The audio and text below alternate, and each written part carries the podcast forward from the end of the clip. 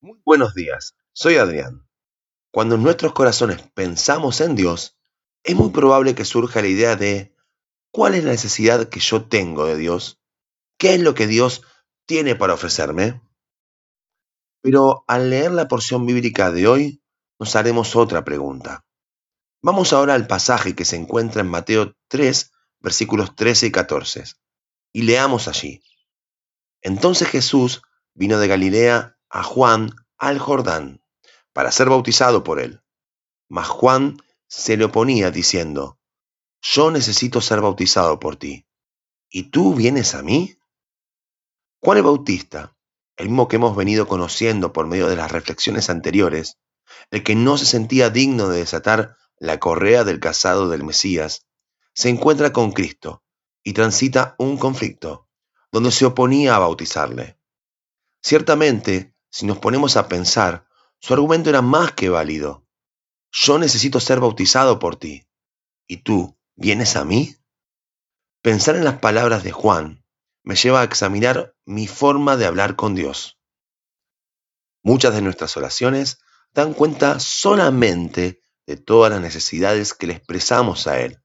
Pero me pregunto, ¿me he quedado en silencio delante de Dios buscando oír si Él necesita algo de mí? No es que lo necesite realmente, pero debemos entender que al relacionarnos con Dios, Él está en todo su derecho también de transmitirnos alguna necesidad que tenga con respecto a nosotros. Vuelvo a decir lo mismo y no nos confundamos. Dios no necesita nada de ninguno de nosotros, ya que podemos leer el Salmo 24.1 donde dice, De Jehová es la tierra y su plenitud, el mundo y los que en él habitan. Pero igualmente nos encontramos que en muchas partes de la Biblia Dios se ha acercado a distintas personas pidiéndoles que hagan algo. Aunque nuestra necesidad puede ser lo suficientemente válida y hasta urgente, debemos empezar a guardar silencio delante de Dios y esperar ver qué es lo que quiere pedirnos a cada uno de nosotros. A Abraham le pidió su hijo a quien amaba, como vemos en Génesis 22, 2. Toma ahora tu hijo, tu único, Isaac a quien amas, y vete a tierra de Moriah, y ofrécelo allí en holocausto sobre uno de los montes que yo te diré. De seguro, muchas fueron las preguntas que estuvieron en el corazón de Abraham durante los tres días de viaje, y su oración acerca de esta necesidad.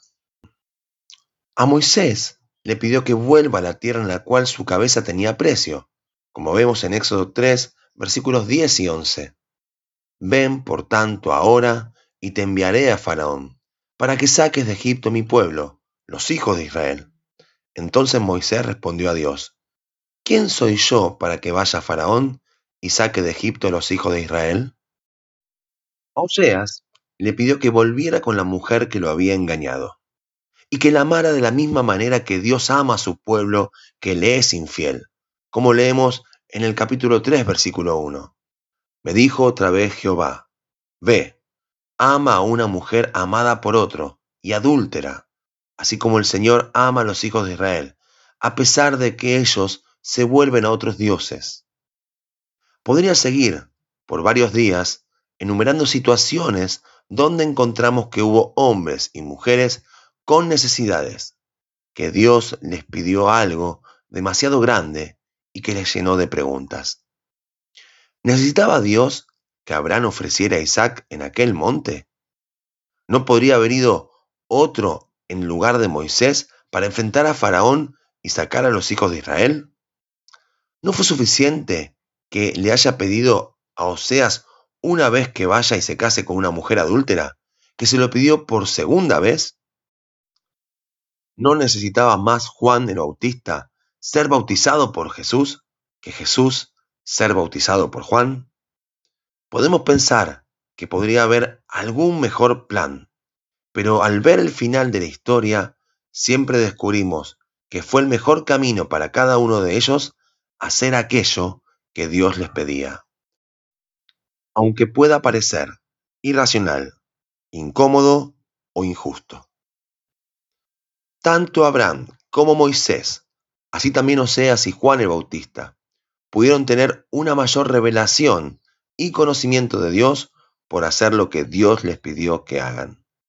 Hoy vemos el camino por el cual transitaron y somos llamados a guardar silencio delante de Dios.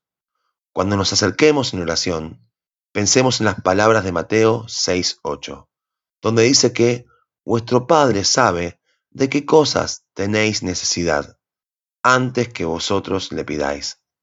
Oremos, abramos nuestro corazón delante de Dios, pero también cerremos nuestra boca y hagamos silencio para escuchar su voz y así entender qué es lo que Dios pide a cada uno de nosotros. Señor, yo necesito de ti, pero ¿y si tú vienes hoy a mí en busca de algo que quieres que yo haga? ¿Cómo te responderé? Señor, entiendo que muchas veces debo guardar silencio delante tuyo y aprender a escuchar tu voz, aun cuando oro, para descubrir así lo que tú quieres de mí. Que Dios nos bendiga.